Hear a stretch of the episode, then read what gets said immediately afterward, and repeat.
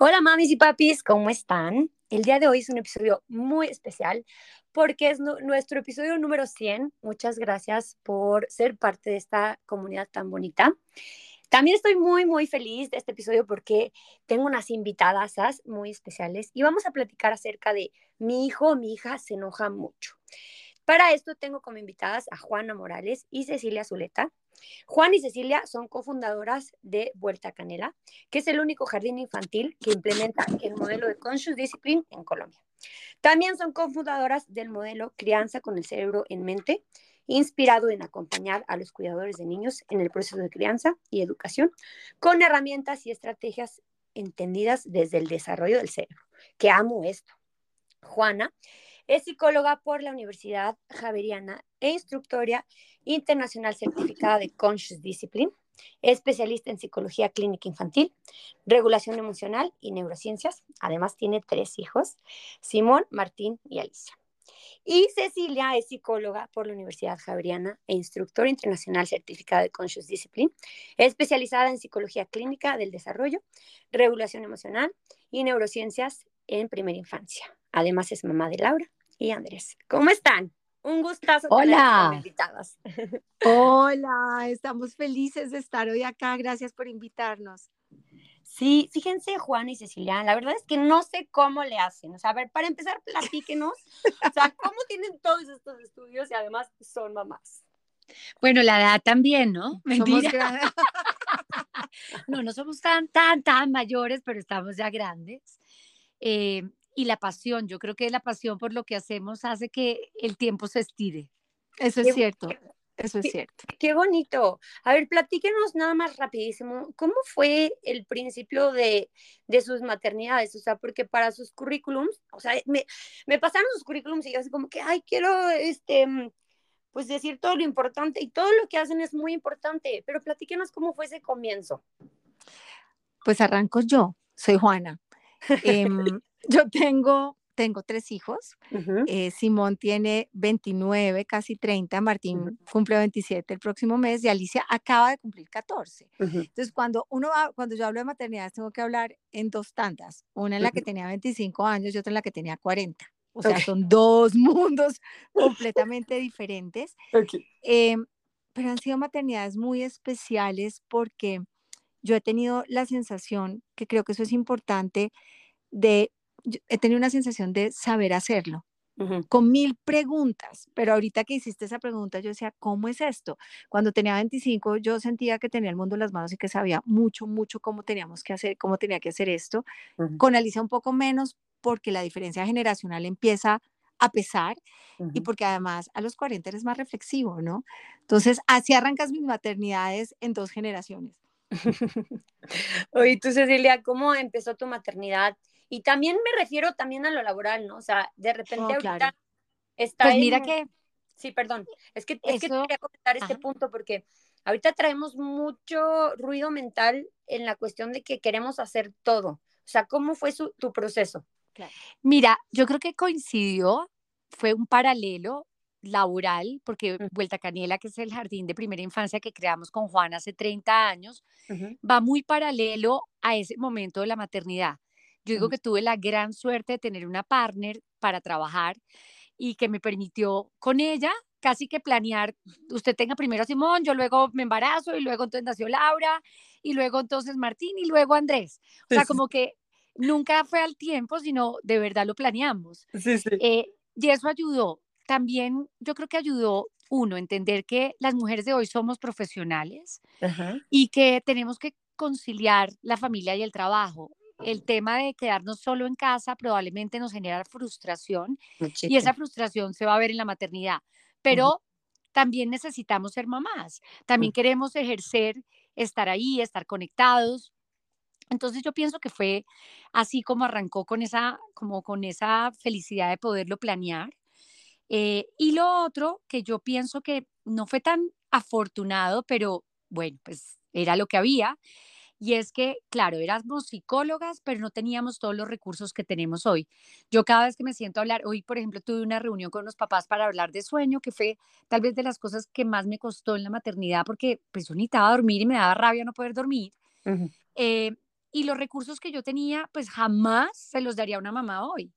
Eh, y entonces digo, qué afortunada esta mamá poder oír esto desde otra voz, desde otra mirada, con, otros, con otras herramientas. Eh, pero los hijos, de todas maneras, tengas o no las herramientas, son tus maestros, te van dejando saber. Y cuando uno tiene una actitud de, de observar a los hijos, de aprender de ellos, no solamente de formarlos, pues esa maternidad eh, fluye como desde ayer un niño mi, que en mi consulta me decía, mi mamá me dice que fluya con eso y no entiendo qué es lo que me está diciendo. Eh, yo, yo estoy tratando de entender hoy en día que fluí con muchas cosas y con momentos fáciles y otros muy difíciles. Entonces, pues em, la ventaja es que ya hoy el resultado es bastante satisfactorio. Yo, yo quería agregar una cosa con respecto al tema del trabajo, ¿sabes? A mí me tocó mi maternidad sin dispositivos móviles y con dispositivos móviles. Cuando Simón y Martín nacieron, no había dispositivos móviles, o sea, es más, no había ni celulares cuando Simón nació. Pero con Alicia, Alicia pertenece a la generación del WhatsApp, o sea, de los chats de teléfono. Y una de las cosas en términos de maternidad que a mí me parece que ha hecho una gran diferencia entre lo que fue vivirla, además de la edad, tiene que ver con mi ocupación en términos laborales que me obliga a estar ocupada a través del el dispositivo. Eso a mí me parece que hizo una gran diferencia en mi disponibilidad de tiempo porque tenía que ver todo con el trabajo en gran medida. Em, con respecto a Alicia, muy diferente a lo que sucedió con Simón y Martín. Yo, cuando echo para atrás, siento una mayor disponibilidad con ellos cuando estaban chiquitos que con Alicia, por obvias razones, porque no me invadía la vida en la maternidad eh, sino que yo venía a trabajar y pues solo trabajaba, no pero, trabajaba en mi casa. No, pero además porque no era tan reconocida, no ah, tenía tantos trabajos al tiempo. Es cierto, no tenía sino un, un trabajo en ese momento. Tenía solo vuelta canela y luego surge la consulta eh, clínica, pues porque se van creciendo los niños y aquí hacíamos consultoría en crianza siempre y los papás querían seguir sabiendo. Y luego empezó a pasarnos que decíamos, bueno, todo esto que estamos aprendiendo tenemos que pasárselo a otras comunidades y empezamos a trabajar para otros, para otras comunidades, unas vulnerables, otras, eh, digamos, más privilegiadas, entrar, por ejemplo, como a este podcast. Entonces, pues sí, se fue creciendo, se fue creciendo la, la, cosa. Oye, y a ver, un consejo que le darías a las mamás en esta época de que pues sí estamos demasiado invadidas de, de el teléfono, que estamos como muy disponibles para el trabajo, para que, ¿cómo, cómo le pueden dar ese espacio a sus hijos? O sea, sin, sin, sin tener esa parte laboral, pero, pero pues también respetar el tiempo con ellos. ¿Qué, ¿Cuál es el consejo? Yo creería que es respetar el tiempo de uno, porque es que uno no se respeta a uno mismo. Uno se llena y sobre todo si te está yendo bien y te sientes exitosa y además en este mundo donde entonces también hemos crecido con un tema de que a las mujeres no, ¿cierto? Entonces, uno se vuelve un poco loco con el tiempo de uno y no reserva los tiempos que tiene que reservar para el tiempo, digamos, especial de uno, no sé, meditar, hacer ejercicio, alguna cosa, y el tiempo que uno tiene que tener para la familia. Entonces, ese sería mi primer consejo. Pero también hay cosas en las que en la vida cotidiana con los hijos hay que eh, pues como optimizar ese tiempo mucho y es tener momentos de conexión. Uno piensa que porque uno los lleva al entrenamiento, porque uno está ahí, porque la comida, eh, uno deja que salgan súper bonitos para el colegio, bañados, ya hizo la tarea. Y esa es una tarea de la vida cotidiana, pero la tarea emocional tiene que ver con la conexión y es buscar momentos exclusivos con cada uno de nuestros hijos, no importa que tengas tres, es esos momentos corticos donde ese niño, cada uno se siente, tú y yo tenemos algo que nos conecta, que no, que no es lo mismo que te conecta con mi hermano. Y además son temas también de las diferentes edades, ¿no? Eh, tener claro que los niños chiquitos, además de necesitar mucha conexión, necesitan mucho movimiento. Entonces, pues porque es parte del desarrollo. ¿Qué cosas haces con los niños? Para mí ha sido muy útil ponerme horarios. O sea, yo misma autocontrolar mi tiempo en términos de para quién estoy disponible. Como dice Pulga, si estoy disponible para Simón y Martín y Alicia, bueno, Simón y Martín son adultos, en este caso Alicia, o tengo mi tiempo disponible para Carlos, mi esposo, para mi familia. Y eso que Pulga acaba de decir, a mí me parece que es tan valioso y es, no es solo lo que necesitan los niños y las niñas, es lo que necesitas tú en su relación, en la relación con los otros, ¿no?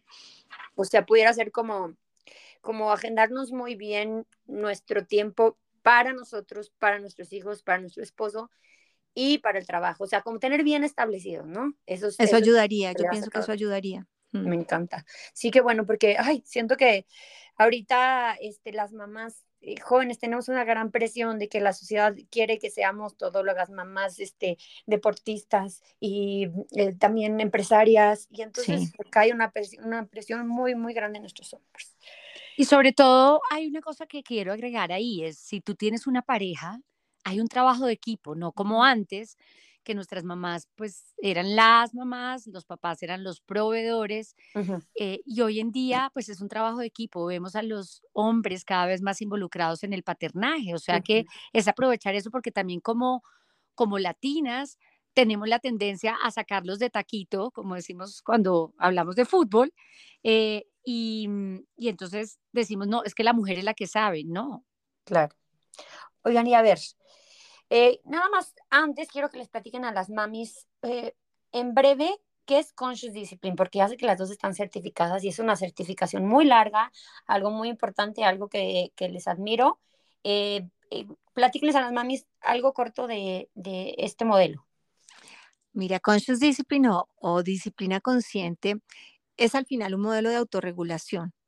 La autorregulación es la capacidad que tenemos los seres humanos de regular lo que sentimos, lo que pensamos y nuestro comportamiento.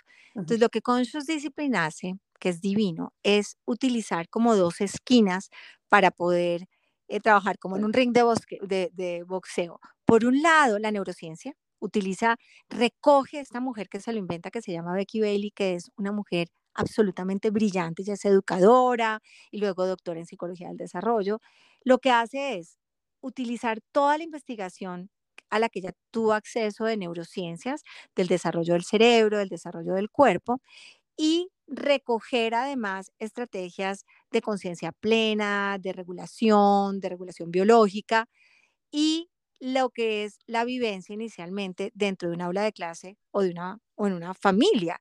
Y con estos tres ingredientes lo que ella hace es crear un modelo de muy fácil entendimiento, con estrategias muy puntuales que a mi criterio lo más importante es que ella arranca haciendo un trabajo con el adulto, o sea, no puedes enseñar lo que no conoces. Claro. Los adultos necesitamos aprender a ser conscientes de quiénes somos para poder desarrollar estrategias y transformar nuestra vida para poder enseñar lo que queremos que nuestros niños aprendan.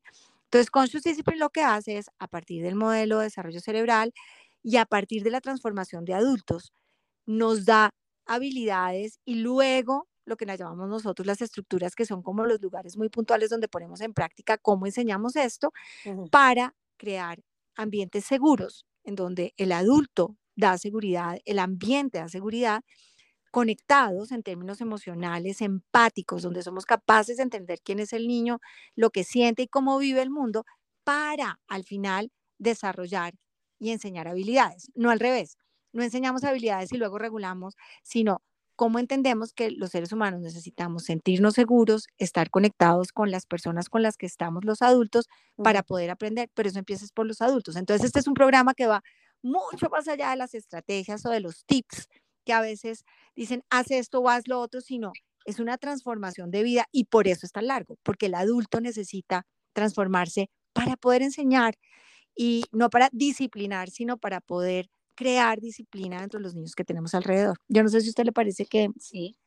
Digamos, es un modelo basado en la neurociencia, eh, pero no, yo creo que está muy completo, Juanes. Gracias. Me, encanta. Yo justo tomé un curso de una persona que se está certificando, igual que ustedes se certificaron en Conscious Discipline, y lo amé. O sea, definitivamente, ahorita nos compartirán ustedes qué, qué cursos imparten para las mamás, pero es algo que me ayuda en mi maternidad impresionante. Y lo mejor es que como, como, como mencionas, es un trabajo que uno como mamá empieza a hacerlo internamente cuando uno fue educado de una manera completamente diferente, ¿no? O sea, a mí me enseñaron em, a, responder al miedo, a las amenazas. Claro. y ahora cambiar mi chip y me, está, me costó y me está costando mucho trabajo, ¿no? O sea, eh, reeducarme en cuestión a la educación y a la disciplina que yo le quiero dar a mis hijos. Y es algo muy, muy bonito. Me encanta, hacen una labor muy padre. Ahorita nos mencionan este, qué es lo que, que, los, los, cursos que ustedes eh, ofrecen, pero quiero que nos vayamos directo al punto porque estoy segura que muchas mamis van a amar este tema. Ya varias veces me han escrito que por favor, este, danos tips, mi hijo se enoja mucho. Entonces, vamos directo al tema y... Obvio que sí. Y a ver, explíquenos, por favor, eh, cuáles son las características principales del enojo, o como ustedes le llaman en Colombia, la rabia. Empecemos porque es una emoción natural en cualquier ser humano a cualquier edad. Y entonces, eh, verlo desde ahí nos va a ayudar a entender que no es una emoción mala, ni es una emoción baja, ni es una emoción negativa, sino es una emoción. Y eh, es una emoción que aparece cuando el mundo no va como yo quiero, cuando yo tenía una expectativa y no se cumple, cuando siento que hay injusticia. Entonces es una emoción que genera malestar y obviamente, como todas las emociones, genera una respuesta fisiológica donde yo tengo una respuesta que me lleva a tener unas acciones. Entre más inmaduro es mi cerebro, pues mi manera de manifestar la rabia va a ser mucho más sonora o eventualmente más física.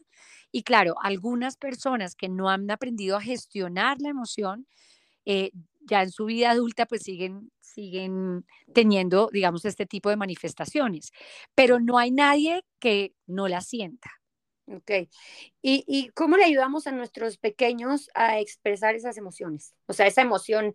Al, lo, lo, lo, que mencionas ahorita fue, es muy importante, ¿no? De repente nosotros eh, vemos el enojo como una cosa negativa y nos empieza a frustrar a nosotros como papás. Ya, ya trabajando esto con, con todo lo que ustedes han estudiado, ¿cómo nosotros podemos ayudarles? Ok. Lo primero que necesita un niño o un adolescente cuando está con esta emoción es que tenga la persona que tiene enfrente aceptando la emoción que está presente. Aceptar no es resignarse, aceptar no es que a uno le parezca chévere que ese niño te pegue o bote la puerta o escupa, pero es entender que algo lo detonó, que algo lo alertó y por eso está así. Así a mí me parezca que es una cosa chiquita, que me parece que no tiene sentido, porque es que el problema está en que la emoción aparece, la emoción se va a extinguir, pero se mantiene esa emoción porque me están diciendo enfrente, ya deja la bobada, no es para tanto, qué exageración o así no. Y cuando yo le dejo saber a ese niño de, te está pasando, estás, estás así porque tú querías esto, porque te está pasando esto, eso hace que la emoción pueda tener como un lugar, ahí sí, para poder fluir y poder integrarse con las zonas del cerebro que van a ayudar a que se resuelva o que podamos encontrar opciones. Pero nos pasa a los papás que queremos extinguir como bomberos las emociones.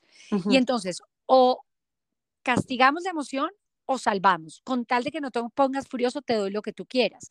Y ninguna de las dos te ayuda a transitar por la emoción. Entonces, fíjate que estamos hablando de aceptar la emoción y ayudar a transitar por la emoción.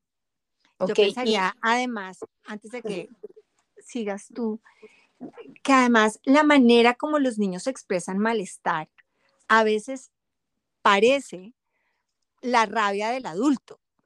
Mira qué interesante, ¿no? Entonces, un adulto muy molesto, muy enojado, con mucha rabia, es un adulto que grita, que eventualmente pega, que mm, lanza cosas, que arrebata cosas. Eso es lo que haría un adulto que está muy, muy molesto, puede eventualmente pegar. Pero los niños chiquitos, las estrategias que tienen cuando están molestos, no necesariamente enojadísimos, se parecen mucho a como el adulto está. Entonces, fíjate que los adultos terminamos respondiendo como si ellos estuvieran tan molestos como cuando nosotros eh, nos expresamos nuestro malestar así. Entonces, yo diría que una de las cosas, como dice Pulga, importantísimo es no solo ese adulto que está al frente, sino entender que como los niños y las niñas expresan malestar, a veces es de una manera muy intensa que no necesariamente quiere decir que esté furioso o que esté enojadísimo, sino es que la respuesta es muy intensa. Esto que, que acaban de mencionar es muy importante. Acabo de ver un video en redes sociales de una, de una mamá que quería pues controlar a su hijo gritándole, ¿no? Entonces, a ver, dices, ¿qué es lo que le estás enseñando a tu hijo? ¿Que vas a resolver los problemas con gritos? Y otra, otra, otra, algo que me, que me gusta mucho, que siempre recuerdo, es una imagen que dice, por ejemplo, ve, había, había un niño como en llamas, ¿no?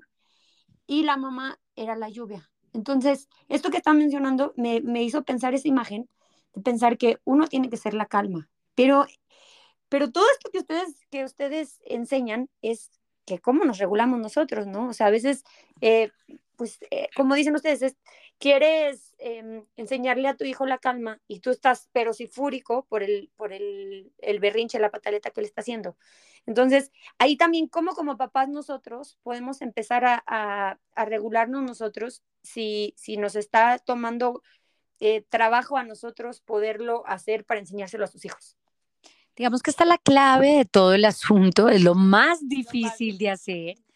Eh, y son varias cosas. Uno, hacer conciencia de dónde vienen tus, el tipo de respuestas que tienes, ¿cierto? Porque, claro, todas las mamás sabemos que no tenemos que gritarlos. De golpe algunas piensan que sigue siendo una práctica que deberían usar para poder manejar situaciones de sus hijos.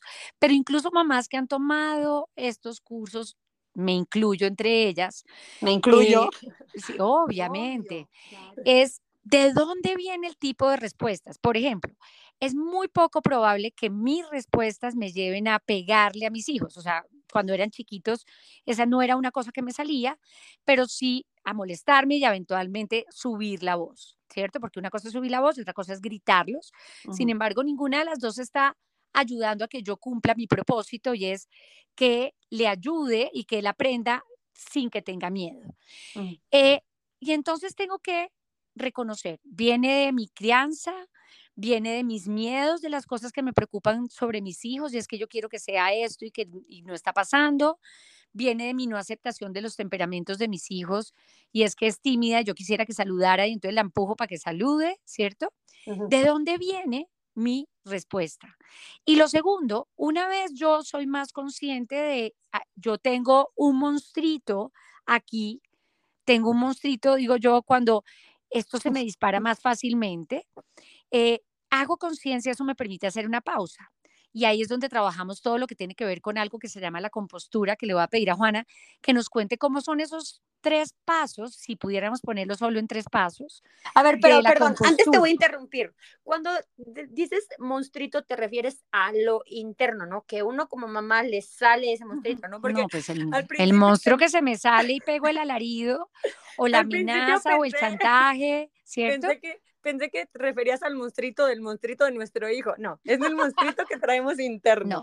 No. Voy así, nosotros tenemos un monstruito y vemos un monstruito en nuestro hijo muchas veces que no existe. Estamos reflejándonos. ¿Qué tal cuando sea adolescente, cómo va a ser esto? Ese es el monstruito que yo estoy viendo en ella, el pobre peladito tiene cuatro años. Entonces, ahí tenemos un monstruito, por ejemplo, hay monstruitos que tienen que ver con las ansiedades que uno trae de la educación de los papás de uno o las ansiedades que aparecen cuando el temperamento del hijo de uno es para uno difícil. Por eso puse ese ejemplo de, para mí puede ser difícil que mi hijo no salude a todas las tías yo digo tías bigotudas, de beso cuando llega la visita, ¿cierto? Porque el niño la siente bigotudas, punto.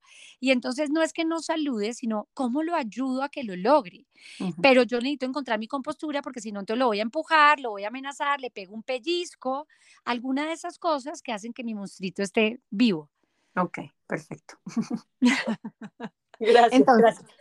Pensando en compostura, mira, porque fíjate, la palabra calma, yo pienso que a nosotras las, mamás nos alerta mucho, como esa sensación que tengo que estar en calma. Las familias con frecuencia lo que pensamos es tengo que estar tranquilo, en, en acuerdo con mi hijo o mi hijo tiene que estar en acuerdo mío y no puede haber malestar. Y fíjate que la compostura a lo que apunta es a que puedas manejar, no que se acabe tu malestar, de una manera que te permita poder ver lo que está sucediendo con tu hijo y poder mirar desde una perspectiva que realmente lo pueda ayudar, ¿no? Entonces, cuando tú estás fuera de control, cuando perdiste acceso a tus buenas habilidades de pensamiento, cuando pierdes acceso a la reflexión, que es cuando estás totalmente fuera de control, eh, pues no puedes tener una perspectiva que realmente pueda ayudarte a ti y pueda ayudar a tu hijo o a tu hija. Entonces, fíjate, cuando hablamos de compostura, lo primero que hay que saber es que tu cerebro está súper listo a mandarle un mensaje a tu cuerpo entero para que ataque y se defienda si tu ritmo cardíaco y tu respiración están alteradas. Y si la amígdala de tu cerebro, además, que es como piensa el que recibe la información inicial de que algo muy malo está pasando, está activada, vas a estar lista para el ataque, para la defensa, para la supervivencia. Y esa es la razón por la que cuando estás fuera de control, estás en mucho riesgo de golpear, porque estás muy lista, hay sangre en tus músculos gruesos que te preparan a correr, a atacar o eventualmente, si la cosa se pone muy fea, a paralizarte, ¿cierto? Entonces, cuando tú logras aprender a regular tu cuerpo, que lo tienes además que hacer fuera de la crisis. O sea, por eso las personas que meditan, las personas que hacen mindfulness, las personas que hacen ejercicio, eh, todo este tipo de prácticas te ayudan a preparar tu cuerpo para poder bajar el ritmo biológico que le manda un cerebro, un mensaje a tu cerebro que tú no conoces, eso es involuntario, que dice, alístate para pelear, porque necesitas sobrevivir. Entonces, la primera de las estrategias tiene que ver con regular tu cuerpo y por eso la respiración es tan importante, porque cuando tú respiras de manera lenta, de manera abdominal, eh, y además lo has entrenado, en eso a Pulgada a mí nos gusta hacer mucho énfasis, y es que esto no lo aprendes durante las crisis, tienes que practicarlo fuera, pues rápidamente tu cuerpo, tu cerebro recibe una información distinta que te permite hacer esa pausa que necesitas para poder decir, ok, yo estoy furiosa, realmente quiero matarlo, porque eh, regó la leche y es la tercera vez que rega la leche. Y se lo he dicho varias veces. Y poderte hablar a ti mismo para poder, la regulación necesita otra voz que te diga, para, toma aire, Juana, sigue respirando, esto está siendo difícil, estás muy molesta porque regó el agua, para, respira, respira, ayúdate a ti mismo para ahí sí poder hacerte una pregunta que te ayude a ti y a él. ¿Será que está cansado? ¿Cómo lo ayuda a transite por eso? ¿Cómo me ayudo a mí misma? ¿Cómo puedo ver esta situación de una manera en donde no le eche mano a mis herramientas de mi estado de alerta y emergencia que me obliga a defenderme o atacar de vuelta, ¿Cómo puedo ayudarme a mí misma para no utilizar las estrategias que, que, corresponden a ese lugar emocional en donde dices unas cosas horribles de las que luego te arrepientes, sino poder pensar por un ratico y decir, ¿qué hago y cómo lo ayudo y me ayudo? Entonces me quito, sigo respirando, le doy opciones, me callo y dejo de decir tantas cosas, me silencio yo un poco porque estoy siendo abrumadora. En, básicamente, fíjate que la compostura apunta a poder inhibir esas respuestas tuyas, ese comportamiento que puede lastimarte a ti o al otro y poder empezar a poner en práctica otro tipo de herramientas que por lo menos te den una pausa para poderlo manejar de una manera diferente. Wow, me quedé sin palabras. o sea, es, es ayudarle a nuestros hijos a transitar esa emoción de una claro. eh, pues también más amigable para ellos y para nosotros, ¿no? En lugar de sobre reaccionar. Y a ver, y esto, esto de que dices de que, de que se entrena en, pues en, en situaciones donde no estás en la situación ya, este, que te está estresando y ¿cómo, cómo se maneja? O sea, ¿ustedes tienen algún, eh, algún curso? ¿Cómo, ¿Cómo como mamás podemos empezar a implementar esto? Hay varias cosas importantes. Una, sí, aprender sobre ti mismo aprender a escanear el cuerpo, aprender a identificar dónde sientes la emoción, aprender a identificar de dónde viene, qué tanto la tienes en tu, le decimos nosotros eso como repertorio de respuestas, lo tienes guardadito en tu chip porque así la conoces. ¿Cuáles son tus detonantes? O sea, ¿qué te detona? ¿Es el ruido, es el sueño, es eh, el malestar, es que el mundo no va como tú quieres? Y aprender estrategias de escaneo y respiración te va a ayudar a la parte eh, biológica. Aprender a mirar tus pensamientos, qué estás pensando, qué, hace, qué, qué cosas hace que te sientas agredida, aprender no es personal, que esto no es contra ti, eh, para poder encontrar opciones. Y una de las cosas que nosotros hacemos cada vez que hay un curso, una, esto que estamos haciendo tú y nosotras hoy es en un momento de calma y tranquilidad que tú puedas oír qué es lo que podrías hacer. Entonces, nuestra recomendación siempre es respira en la ducha, respira caminando, respira cuando estás en transporte público, cuando hay eventos muy pequeños que tú sientes que los puedes manejar, respira para poder ir ganando esa habilidad porque luego la vas a necesitar en momentos muy críticos, ¿no? Ok, me, encanta. Y, y, bueno, no sé si quieran continuar con este tema o nos pueden mencionar también si hay algunos factores externos que debemos de considerar o revisar cuando vemos que nuestro niño está frecuentemente irritable, o sea, que como que se ha vuelto parte de su día a día estar enojado. Mira, yo tendría en cuenta algunas cosas. Uno, la edad. Por desarrollo va a haber momentos donde las respuestas son respuestas mucho más automáticas y donde probablemente nosotros vamos a pensar es que está en una etapa difícil, pero también cómo está el contexto en la casa, si hay cosas que lo está alertando, que hay un hermanito nuevo, que nos estamos cambiando de lugar, que alguien se murió, todas esas cosas se manifiestan con irritabilidad. Eh, y entender nuevamente esta emoción como una emoción pues que aparece y que lo que tenemos que hacer es ayudarla a gestionar independiente de dónde venga. Hay niños de temperamentos más fuertes, ¿en qué sentido? En que si sensorialmente son niños inmaduros, eh, probablemente se irritan más fácil o que les cuesta más trabajo adaptarse a situaciones nuevas. Entonces, todas esas características hacen que los niños manifiesten con las herramientas que tienen eh, su malestar y entonces el malestar se traduce en estar enojado, pero lo que hay debajo es una necesidad que tenemos que aprender a observar. Ok, ok. wow, es impresionante. Y, y, por ejemplo, ¿cómo podemos poner nosotros como mamás límites cuando el enojo ya se torna a, la rabia se torna a una agresión física? Ok, lo primero que hay que gritar es, ouch, duele, para, o sea, como ayudarlo a parar. Y luego entramos a gestionar la emoción. Todo esto sucede en cuestión de segundos. Y esto dices, ouch, me duele, o para, o me retiro para estar seguros y le puedo decir, estás así, yo respiro por él, lo que Juana nos estaba mostrando ahorita, y le digo, tú querías tal cosa, por eso estás así, para que el niño pase a las palabras y diga, sí, yo quería, da, y pueda pasar, si es chiquitico va a ser como, algo, agua, pero el adolescente va a pasar a discutir y los niños van a pasar a discutir y ahí ya ayudaste a que pasáramos de esa respuesta física a una respuesta mucho más eh, de palabras. Pero si solamente arrancó con palabras, no te centres en eso está mal, a mí no me hablas así, aquí no se permite eso, sino en ese momento gestionar y ayudar a la emoción y después, una hora después o al otro día o en la noche, Hoy cuando te pusiste furioso, me pegaste. Hoy cuando te pusiste furioso, gritaste estas cosas. Si hubieras podido manejarlo mejor, ¿qué hubieras, qué hubieras querido decir diferente? O hubieras podido decir esto diferente. O sea, como quitar la culpa, porque nos centramos en que si siente culpa, va a mejorar. Y lo que va a mejorar es que pueda pensarlo de otra manera y eventualmente practicarlo y reparar para poder aprender a hacerlo de una manera diferente. Ok, vamos a lo mismo, ¿no?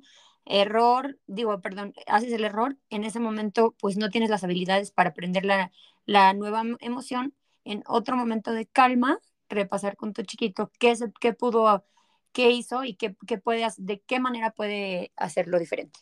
Sí, no sé, no quedarnos en pide perdón. Pues uno dice perdón, pero ¿dónde está la habilidad que me faltó y dónde me, me estás enseñando a practicar esa habilidad? Me encanta, eso es muy importante, sí, y, y fíjate que eso que mencionas, mm, creo que a la mayoría de las mamás nos hace falta porque yo me encuentro mucho ahorita, también tengo una, una bebita de un año, tengo uno de tres, y, y entonces pues mi chiquitín llega y le pega, ¿no? Y de repente es como, pídele disculpa a tu hermanita, pero definitivamente me está faltando ese de, a ver, en la, eh, digo, en la noche, ya cuando tenemos nuestro tiempo de contar cuentos, hacer, repasar ese, ese espacio de, el, del tiempo de la agresión a, a ver cómo... Y fíjate que si no hay una pérdida de control, le puedes decir, le puedes decir, préstame, en vez de arrebatárselo. Okay. Ven, ensayamos y que le diga, préstamelo, ¿cierto? O decirle para y, a la que, y el agredido poder decir para. Y entonces a la chiquita de un año pone su mano para que le diga a su hermano para y usas tu, tu voz, pero a nombre de ella. Y es como aprender en esa práctica cuando no hay pérdidas de control y tú sientes que te pueden oír, ese es el momento de hacer la reparación. Ok, me encanta, me encanta. Voy a empezar a practicarlo ya. Oigan, y a ver, hay algunas mm, herramientas que pueden ayudarnos a nosotros como papás y también a nuestros chiquitines, obviamente me imagino que son diferentes, para poder desarrollar em, autocontrol o liberar tensión. Bueno, sí, Juana hablaba un poco de todo lo que hagas de prácticas de meditación, mindfulness, hacer ejercicio, buscar momenticos para ti, eh, no agobiarte con tantas cosas va a hacer que estés menos irritable también, menos alerta y entonces puedas gestionar cuando aparezca una emoción difícil, puedas gestionarla de una mejor manera haciendo esa pausa. Acuérdate que no somos perfectos, pero sí podemos llegar a la compostura. Ok, perfectísimo. Me, me encanta todo esto. Este, quiero que nos platiquen, por favor, Juana y Ceci. Bueno, primero que nada, em, ¿cómo nos pueden ayudar las mamás? También que nos compartan sus redes sociales para que pues estemos como empapadas de todo su conocimiento, que es vasto, como, como, como pueden ver, mami. este, porque esto de la, de la maternidad está difícil y si no nos preparamos se nos hace la tarea más pesada. Entonces, ¿cómo nos ayudan, Juan y Ceci? Entonces, eh, nos van a encontrar en muchos lugares, ¿sabes? Estamos, nosotros nos llamamos En Mente y en nuestras redes nos van a encontrar como Somos en Mente. Entonces, en Instagram estamos Somos en, Mente, arroba Somos en Mente raya al piso. En nuestra página web se llama www.somosenmente.com. Además, estamos en Facebook. Además, tenemos un podcast que es probablemente uno de nuestros preferidos últimamente, que lo encuentras en las plataformas como En Mente o Somos en Mente, cualquiera de los dos, en donde hablamos eh, y entrevistamos personas y tenemos conversaciones con familias que tienen chiquitos o niños o niñas con algún desafío en la crianza. Em, además, así como tú nos has invitado, hay muchas personas con quienes hemos tenido conversaciones deliciosas en donde hemos podido poner estrategias que ayudan. Además, eventualmente tenemos cursos que están funcionando, que a veces hacemos nosotras, que hacemos con otras personas. Por ejemplo, ahorita está funcionando lo que se llama Crecer, que hacemos nuestra escuela de crianza que hacemos con Manuela Molina de Mindheart y hacemos otras clases sobre empatía eh, que hacemos con Pilar Lundoño de Casa Azul. Y muy pronto en nuestra página, que ya encuentras clases y cursos para comprar, entran ahorita unos nuevos cursos que acabamos de grabar eh, que nos interesaba mucho unas edades que están un poco descubiertas, que va a haber un curso sobre preadolescencia, el tránsito a la adolescencia y adolescencia, y otra sobre resolución de conflictos, ahí hay clases sobre organización y regulación para el adulto, mejor dicho, hay muchos recursos para, para echarle mano, como decimos acá. Perfectísimo. Y ahorita para el tema en específico que estamos mencionando, ¿qué, qué es lo que más recomiendan? O sea, ¿qué curso o qué plática o qué, qué nos recomiendan a las mamis? Si, si hay una mami por aquí que tiene un chiquitín que se está enojando mucho. Bueno, en la página hay varios, eh, que tiene que, hay uno que se llama tolerancia a la frustración, hay otro que se llama regulación emocional y crecer, que ya arrancó, vuelve a salir eh, como en el segundo semestre, para que estén atentos, porque ese es un curso que siempre se llena. Eh, y obviamente entrar al podcast y, y, al, y a nuestras redes. Ahí siempre hay cosas que les estamos compartiendo también de manera gratuita. Perfectísimo. Pues Juana y Ceci, muchísimas gracias por este espacio. La verdad es que, híjole, diario se aprende compartan, mami, esta información que nos, nos vinieron a regalar el día de hoy, Juan y Ceci. No me queda nada más que agradecerles. Gracias por su tiempo, gracias por compartir todo esto que saben que es importantísimo. Muchas pues gracias. a ti por la confianza, por invitarnos a tu podcast. Y bueno, esperamos que todos los que nos estén oyendo compartan con alguien que crean que le puede ayudar este programa. Claro. Gracias de verdad a ti, qué delicia de conversación. Te mandamos a ti y a todos los que nos están oyendo un abrazo enorme. Me encantó. Gracias por ser parte de este episodio número 100. Mamis, amor, paciencia y presencia. Les mando un besote. Hasta la próxima. Gracias por escucharnos y por compartir esta información tan valiosa. Besitos. Chao, chao. Chao. Bye.